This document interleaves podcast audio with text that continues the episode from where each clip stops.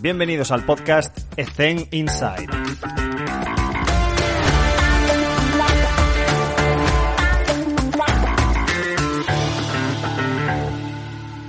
Muy buenas a todos, un episodio más y ya vamos con 50, 50 episodios ya, madre mía, vamos a hacer casi un año.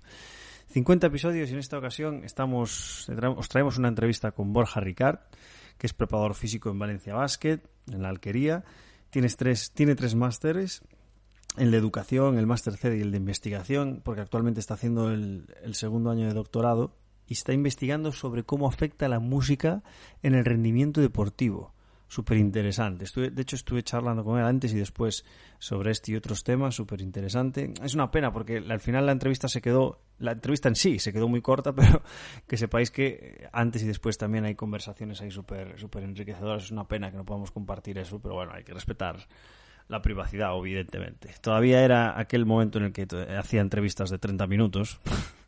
Eh, y, os, y os voy a comentar una cosa, mira, lo estoy mirando ahora mismo. Eh, me quedan me quedan veintipocas, veintipocas entrevistas. Y a partir de ahí lo que voy a intentar hacer es tener solamente tres, cuatro entrevistas en la cámara para que cada vez que haga una nueva entrevista no esté tan descontextualizada.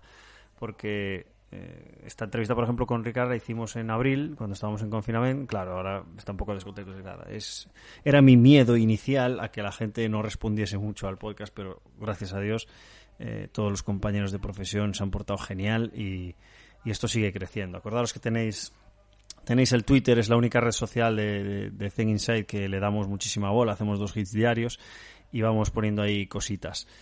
Y quería muy rápidamente, por si a alguien le interesa, porque están llegando muchos currículums, estamos actualmente en ECEN en proceso de selección de candidatos. Acaba el día 19. Si hay algún interesado en querer formar parte de nuestro grupo de entrenadores en Coruña, que abrimos una nave el 20 de julio, le íbamos a abrir en abril, pero lamentablemente vino una pandemia mundial y los tuvimos que fastidiar. Así que si hay algún interesado en formar parte, pues que envíe el currículum a personas.ecensr.com.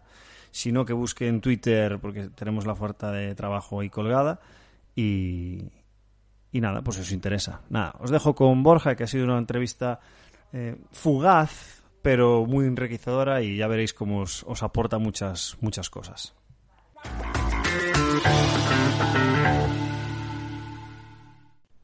Muy buenas a todos. En esta ocasión tenemos con nosotros a Borja Ricard. Borja, ¿qué tal? ¿Cómo te encuentras?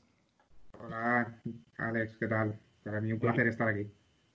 Un placer, un placer que estés con nosotros en el show. Mira, te quería comentar ahora que estamos en cuarentena, que me, que me contextualices un poco cuál era la situación y tu contexto antes de la cuarentena, qué te dedicabas en el día a día, porque hacías, hacías un montón de cosas, como hablábamos antes, antes de la entrevista. Coméntanos. Pues bueno, normalmente cada día en esta profesión es diferente. depende mucho eh, porque nosotros tenemos, yo trabajo con el Junior y con el EVA de Valencia Basket y, por ejemplo, depende de la situación de cada jugador. Hay algunos que vienen a buena bien temprano, por la mañana, a las 7 de la mañana.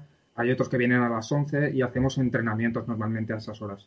Eh, eh, sobre todo los que van a universidad, muchos de ellos eh, van por las mañanas y entonces solamente entrenan por las tardes, pero algunos de los chavales que van a, a que son los juniors, que van al colegio de al lado, que tenemos al lado de la alquería, eh, vienen, vienen primero a, Alquería, hacen un poco de gimnasio y tecnificación sobre una horita y media y luego vuelven a clase. Así que las mañanas las suelo ocupar normalmente haciendo tecnificación en gimnasio y en pista, depende del jugador. Eh, después, por las tardes tenemos también, bueno, algunas veces voy a, la universidad a hacer faena allí porque estoy haciendo, bueno, el doctorado, el tema de, de escribir y tal con el grupo de investigación de allí. Y, bueno, y por las tardes vuelvo a Alquería. Vamos, que me paso prácticamente todo el día allí. Coméntanos un poco, bueno, ya, he notado varias cosas, pero me gustaría empezar por, tus líneas de investigación en el doctorado que me comentabas antes y, me parece súper interesante. Coméntanos. Bueno, pues estamos estudiando eh, cómo afecta la música dentro del rendimiento deportivo. Eh, la primera investigación que hemos hecho, que hemos enviado el artículo hace poquito, eh, hablaba un poco de cómo afectaba en diferentes tipos de test, en test de corta duración y de larga duración. Hicimos el 30-15 y el VCAT y nada, y, vimos que sí que habían diferencias eh, en el VCAT, en test de larga duración, en música motivante, que a ellos les gustaba, respecto a música no motivante. Entonces... Y, ahora, ahora, seguir un poco la línea y queremos, queremos ver los saltos. Ahora a ver si un esfuerzo neuromuscular como el salto eh, afecta también. Y aquí me vienen varias preguntas a nivel práctico. Eh, a nivel personal, yo era partidario de poner música con canciones escogidas por las jugadoras. Es decir, que va a haber jugadoras que escuchan música que no les gusta, pero va a haber dos o tres que sí que va a ser del tipo. Luego había otros entrenadores que tenían prohibido totalmente la música en el gimnasio, porque el gimnasio es un templo y tienes que concentrarte en la activación muscular en, en ciertos ejercicios, lo cual estoy de acuerdo, pero bueno, hay que encontrar un poco un equilibrio. Entonces, ya que Borja está investigando sobre esta afectación de la música en el rendimiento, me gustaría saber mucho tu opinión en cuanto a qué es lo que te gusta, qué es lo que te ha dicho la ciencia y la investigación, y a nivel práctico, ¿qué nos aconsejas? ¿Poner música, individualizarla? Depende del momento, ¿qué opinas? Mira, nosotros para la tesis lo que hicimos fue, les pasamos un cuestionario que se llama BMRI, de Cara Georgis, si no recuerdo mal. Eh, con este test eh, compruebas qué música les motiva grupalmente. Tú los pones en una sala o también puedes hacer una lista clásica de Spotify y mm. eh, les pones en una sala, compruebas qué música les motiva más y después la seleccionas y la pones durante el gimnasio. Yo soy partidario, partidario de ponerla de poner música. A mí me gusta que, que, entrenen con música, pero también entiendo que hay veces que la música no debe estar en el gimnasio.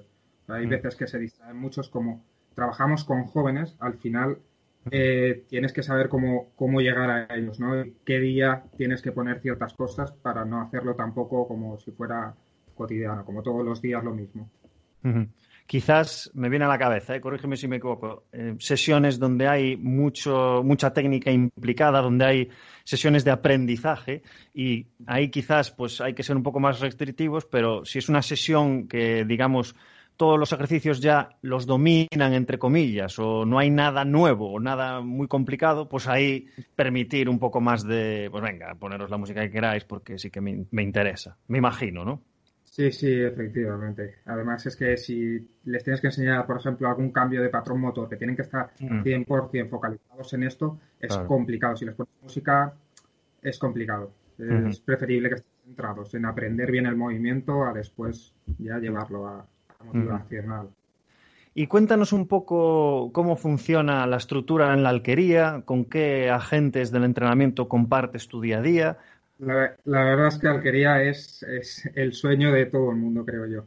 Eh, tenemos de todo, eh, un equipo multidisciplinar increíble. Hay un montón de fisios, médicos, preparadores físicos. De hecho, hace tres años, antes de que se abriera alquería, alquería eh, éramos, bueno, eran yo estoy aquí dos años, es mi segunda temporada. Mm. Ellos eran, eh, creo que había un preparador, era Pau Alcácer, había un preparador físico para toda la cantera. Y ahora somos seis, más después. Pau Alcácer, que está como coordinador y como mm. en, en, Liga Femenina.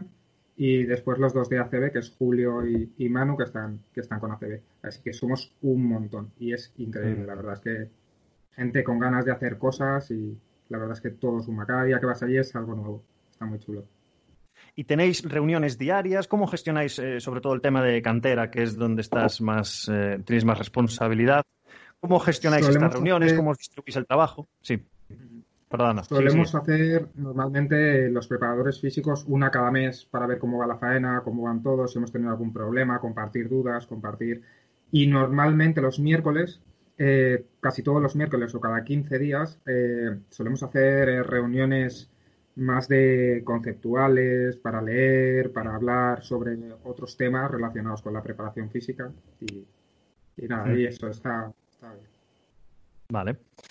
Antes comentabas eh, que hacías tecnificación en el gimnasio. Me gustaría mm. que pudieras compartir con nosotros a qué te refieres con esta tecnificación de gimnasio. Pues cuál es tu filosofía de trabajo en el gimnasio, quizás a nivel de fuerza o a nivel de estructuración de sesión, que has aprendido estos años, cómo has consolidado tu filosofía de entrenamiento. Pues mira, tengo la suerte de que también viene, hay un convenio con, ah, con, una, con un colegio que hay enfrente, con un colegio no, con una pista de rugby que hay enfrente y vienen también jugadores de rugby a entrenar muchas veces. Hmm. Y gracias a ellos en parte eh, hacemos trabajos, mucho trabajo de arrastres con los jugadores de básquet. Eh, trabajamos mucho la fuerza horizontal porque yo pienso mm. que es, bastante necesaria a la hora del baloncesto. Y bueno, y ellos están muy acostumbrados a hacerlo, los chicos de rugby, entonces enlazo con, uh, con los chicos de básquet y me da la verdad un resultado bastante bueno. Y en el tema de, cómo yo preparo mis entrenamientos o mi metodología y tal, normalmente yo hago las cosas, intento hacerlas muy simples. Eh, marco normalmente cinco objetivos a trabajar con cada jugador, o lógicamente todo individualizado, eh, con cada jugador por, temporada. Eh, estos cinco objetivos salen de pruebas físicas que hacemos durante el año consejos del entrenador que ve sobre el jugador, acciones que necesita mejorar y diferentes roles que tiene el jugador en el campo. Eh, la creencia del jugador, creo, la opinión del jugador que es muy importante, me reúno con él y hablo, oye, mira, tengo estos, estos objetivos para trabajar, ¿tú qué piensas? ¿Añadirías alguno más? ¿Cambiarías alguno? Entonces entramos en negociación y ya nos planteamos, vale, pues vamos a trabajar esto, esto y esto. Y cada día eh, les planto la rutina con sus objetivos puestos y para intentar trabajarlo y que ellos lo vean y que sepan que todo el rato que son conscientes de que, de que están ahí esos objetivos y que, y que vamos a por ellos, básicamente. Muy interesante porque además eh, cuando hablábamos fuera de la entrevista me hablabas de estos cinco objetivos operativos, es decir, que son medibles, que son cuantificables y son observables. Esto me parece fundamental y, creo que, no todo el mundo lo hace de forma tan individual y tan concreta. Me gustaría preguntarte, primero, para entenderte bien, ¿estos cinco objetivos son exclusivos tuyos físicos? y luego hay otros técnico-tácticos o están dentro de la planificación de vuestro equipo? Dime, dime como, como el entrenador también entra en esta opinión, también hay técnicos, como gestos técnicos de mejorar eh, giro, mejorar tal, mejorar no sé cuánto. Al final hay un consenso entre todos y yo creo que mm. eso es lo que hace que el jugador se vea también motivado, que no sea solamente un aspecto físico, que haya también un aspecto técnico. ¿Y podrías poner algún ejemplo de uno, dos o tres objetivos eh, a modo ejemplo y cómo, los, cómo haces el seguimiento, cómo, cómo lo llevas con ese jugador, cómo le controlas, cómo le monitorizas, si es que es el caso. Pues mira, por ejemplo, tengo un jugador que, se lesionaba mucho de pubalgia y mm. eh, me fijé que le, haciendo el VCAT lo grabamos y veíamos que frenaba mucho con la pierna con la pierna interna. Vamos, que tenía un patrón erróneo de, mm. movimiento. Y bueno, decidimos cambiárselo, eh, estuvimos trabajando con gomas, con diferentes, con diferente material y bueno, y al final cada semana, dos semanas, volví a hacer el test y lo volvíamos a grabar. Y bueno, y hemos visto también que ha ido en disminución un poco eh, este tipo de dolor.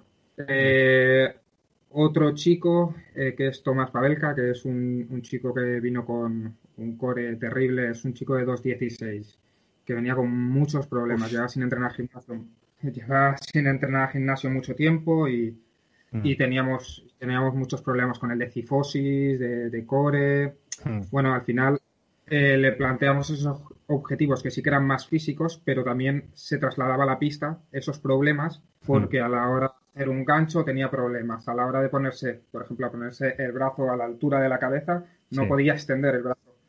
Pues poco a poco fuimos trabajando con él, trabajamos con balón en pista, con el entrenador, con ayuda del entrenador, él hacía unos ejercicios, yo hacía otros, los juntábamos y bueno, y así hacíamos el trabajo suyo que ha mejorado bastante, la verdad. Ya lleva con nosotros, es la segunda temporada y, ha mejorado bastante. Genial. Me viene a la cabeza una jugadora que tuvimos nosotros que le queríamos, eh, sobre todo el entrenador, le quería cambiar el patrón de tiro y nos dimos cuenta de que no podía estructuralmente no podía, porque no tenía una buena flexión de hombro. Le hacíamos el wall test y no, era capaz de tocar con los puños en la pared sin hacer una hiperextensión de la columna. Y, creo que es importante esto, darle no solo atacar a la articulación, pero sino también enseñar a la jugadora, oye, mira, es que no estás pudiendo hacer este gesto porque no tienes esta movilidad, entonces a partir de ahí puedes ir, y además con jóvenes que entiendan que la movilidad también es una capacidad fundamental y la única que es involutiva, que desde el día uno va hacia abajo. Entonces, muy interesante. Luego, ¿recomiendas alguna aplicación que de verdad a ti te ha servido y te ha sido útil y te ha salvado tiempo? Mira, yo la que utilizo mucho es, eh, se llama Tack and Go. Es una tontería, pero es un panel de, de anotación como si fuera anotación de puntos, pero lo puedes hacer a tu medida. Yo lo que hago es pongo la foto y pongo la escala de la RPE ahí, de cada jugador. O sea, tengo la fotillo de cada jugador con la escala. Y antes de entrar a, entrenar y cuando acaban, hago que pasen por allí y que cliquen. Que así los jugadores les quito tiempo porque no tienen que estar pendientes del móvil, que ya sabes que el well, el wellness test tienes que enviarlo por el móvil algunas veces o tienes que les, les quito todo eso para que no tenga que complicarse una vez salidos de Alquería, que no hagan nada relacionado con básquet. Mm. Y, nada, me clican ahí, es súper rápido y a mí me sale en un Excel en el ordenador. Así que yo utilizo yo creo que esa aplicación está bastante bien y es gratuita además. Perfecto, no la conocía y me la apunto. Eh, seguro que has estado con diferentes cuerpos técnicos, con diferentes personalidades a nivel de entrenador y tal, y me gustaría preguntarte qué valor crees que deberíamos tener para saber negociar con, pues mira, sentarnos en una mesa y negociar con alguien un contrato. Pues mira, el entrenador dice que hay que hacer esto, pero nosotros tenemos que marcar una línea también. Oye, pues hasta aquí. ¿Dónde trazamos la línea? ¿Qué valores deberíamos tener nosotros de decir, pues mira, eh, la ciencia dice esto, vamos a defender nuestra posición y no, no demos cuerda, no estemos constantemente cediendo. En algún momento nos tendremos que plantar. También depende, es respecto al cuerpo técnico, has dicho, ¿no? Sí, sí, exacto. Eh, depende. A ver, al final te tienes que ganar al cuerpo técnico. Yo cuando entro en un equipo lo primero que intento es hablar con el entrenador y mm. decirle que estoy a su disposición porque nosotros somos una herramienta más, somos una persona más, no somos, podemos tomar decisiones, lógicamente, pero creo que nuestra función es ayudar a un objetivo en común. Y, y bueno, muchas veces sí que es verdad que te toca comerte algunas cosas que te gustaría decirlas, pero bueno, es, lo que, no sé, es mm. lo que, es lo que, no, me, no me gusta imponer, me gusta proponer, la verdad. Me gusta decir, bueno, pues esto es así, yo os pongo aquí los ejemplos, si lo queréis tomar, pues lo tomáis. Como sabes, como sabes bien, hay entrenadores que vamos, que te siguen hasta la muerte y hay otros que no te siguen tanto, pero bueno, es lo que es nuestro día a día y es lo que nos toca. Tampoco no somos nadie para, para imponer a alguien algo, creo yo, vamos. Mm, por propia experiencia, os aconsejo que justifiquéis absolutamente todo y que si se toma una decisión que quizás vosotros os posicionáis en el sentido de, mira, yo creo que no es lo mejor, pero somos un equipo y voy con vosotros, pero que quede reflejado en algún sitio y además, y además, además que, sea, que sea en papel, si puede ser. Claro, no para utilizarlo después. No para utilizarlo después en plan, os lo dije, pero sí para que quede constancia de que tú pusiste eso sobre la mesa y que la gente estaba en preaviso. Os pongo un ejemplo. Si hay una jugadora de WNBA que tiene su propio preparador físico, que tiene una contrabalancia grado 3 y que le está mandando a hacer leg extension, yo eso lo comunico. Y yo no soy, yo no, yo soy consciente de que lo está haciendo y soy consciente de que se está grabando su lesión a nivel de cartílago, pero la gente que se comunique, que se sepa y que, y que mostréis vuestra posición. Oye, que yo creo que este ejercicio no se debería de hacer. Pero bueno, si, si su preparador físico de WNBA lo dice, bueno, pues, pues, pues que la haga, pero yo no estoy de acuerdo. Me gustaría preguntarte eso, si podrías compartir con nosotros algún error cometido eh, y qué lección aprendiste, sobre todo para, la gente que no tiene tanta experiencia, que esté en preaviso. errores cometidos, muchos, la verdad. Y, bueno, intento siempre aprender de ellos. Uno de los que más me ha representado, como soy muy cabezón, el de más no es mejor, por ejemplo. Hmm. Ese ese tendría que tatuármelo en la frente muchas veces, porque a veces intentas hacer algo y porque soy muy cabezón, intentas, intentas, intentas y, cuando acaba la sesión dices, creo que no lo tendría que haber hecho. Hmm. cada día intento, aprender ese mismo ejemplo. Yo creo que voy por el buen camino, pero, pero cuesta, cuesta. La verdad es que como son... El problema que tengo yo, que creo que como son jóvenes, están... He trabajado también con gente mayor, con gente de 30 años y, y ellos no, no se adaptan tan bien a la carga, pero los jugadores jóvenes se adaptan muy bien y no te hacen ninguna señal tan clara como que están tan tan cansados como para no poder volver a hacer el ejercicio.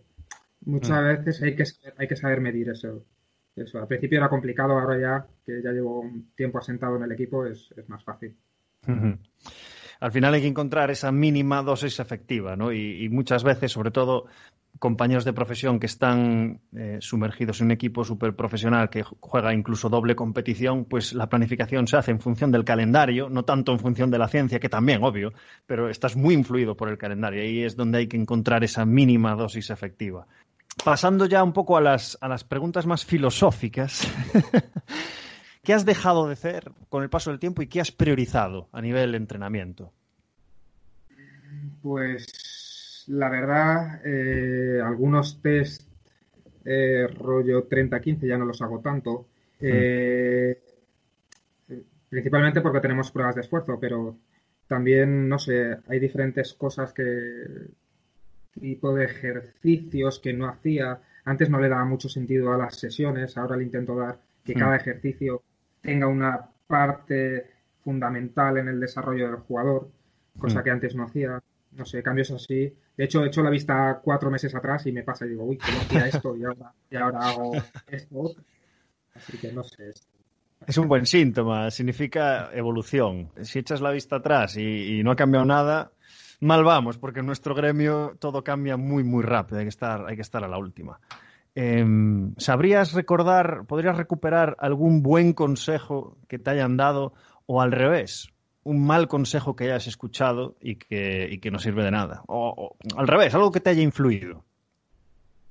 La típica frase, cree en ti mismo, a veces se hace realidad, ¿no? Es, haz, esfuerza, haz, lo que te guste, lo que te apasione, porque le vas a dedicar muchas horas, cree en ti mismo y todo llegará Muchas veces sí que es verdad que, hay veces que no llega, aparte del esfuerzo, todos lo sabemos, pero, pero sí que hay veces que, mira, que estás en el momento, en el sitio indicado y, llega. Y básicamente eso.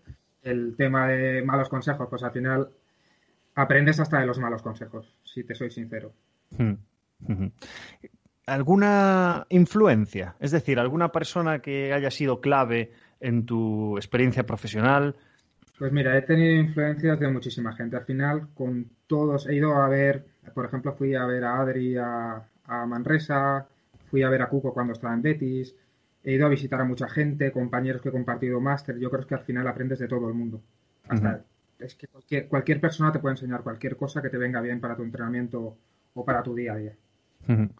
Esto es una cosa que estoy aprendiendo en el, en el propio podcast, que, que, aprendes de cualquiera. Y esto, esta frase la digo mucho, que la ciencia es muy bonita y los libros también, pero muchas veces tus decisiones van a estar basadas en función del contexto en el que estés y, la, y en la gente con la que estés. Entonces, no, no hay malas decisiones, sino hay diferentes contextos. Y relacionado con, con, con esto de, de aprender, de bibliografía, de lectura, pues en el podcast nos gusta mucho incitar a la lectura. Esta pregunta la hago siempre, si es, nos recomendarías Borja, alguna lectura, algún libro, algún... Pues, la verdad, el último libro que me leí fue el de Luca. Eh, ahora mismo mi tiempo de lectura, la verdad es que lo dedico completamente a la tesis. No estoy leyendo muchos artículos relacionados sobre el tema de la música, rendimiento y no tengo muchas lecturas. Pero bueno, siempre obligatorio Boyle y este tipo de autores que un montón y que son muy buenos y de una calidad tremenda. Así.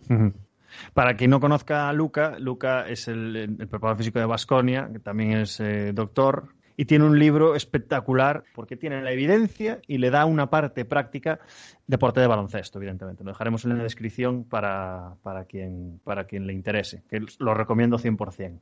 Me gustaría también, Borja, alguna cita que te haya marcado. Uh, alguna cita que me haya marcado. Si no, la contextualizo, la, pregunta, pero a ver si te viene algo a la cabeza y si no, la contextualizo. Por ejemplo, últimamente lo que leí de Boyle, que decía que el 80% de los entrenamientos tienen que ser iguales, puede ser algo así tu respuesta. Y sí, nosotros intentamos individualizar siempre, eh, meto de 8 a 12 ejercicios a los jugadores todas las sesiones y sí que es verdad que, que no me doy, pues, me doy cuenta ahora, después de haber leído y después de...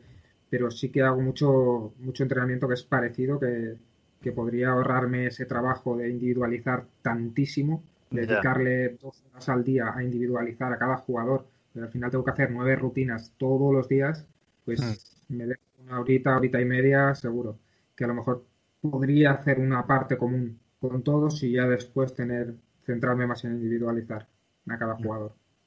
Me vienen muchas preguntas con lo que acabas de comentar, pero primero me gustaría contextualizar por qué hice esa pregunta, porque considero que mucha gente cae en el error de, cito a Gerard Moras, que fue la persona que me lo dijo en persona, me dijo, tener mucho cuidado porque somos lo último que aprendemos. Entonces, ¿qué opinas sobre, sobre todo este, este, esta locura de la individualización?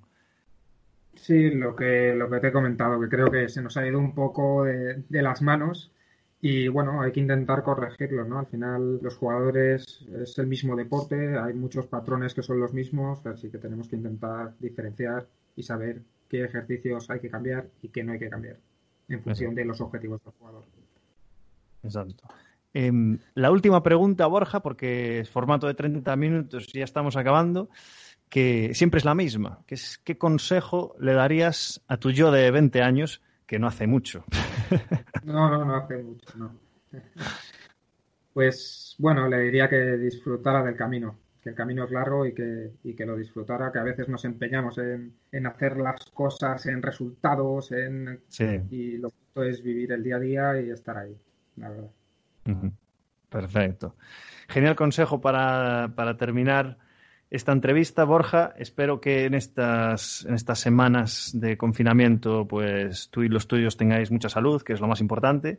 Y, nada, muchísimas gracias por tu tiempo, un placer tenerte con nosotros y te deseamos lo mejor en lo profesional, pero sobre todo en lo personal, ¿vale? Así que muchísimas gracias y un abrazo.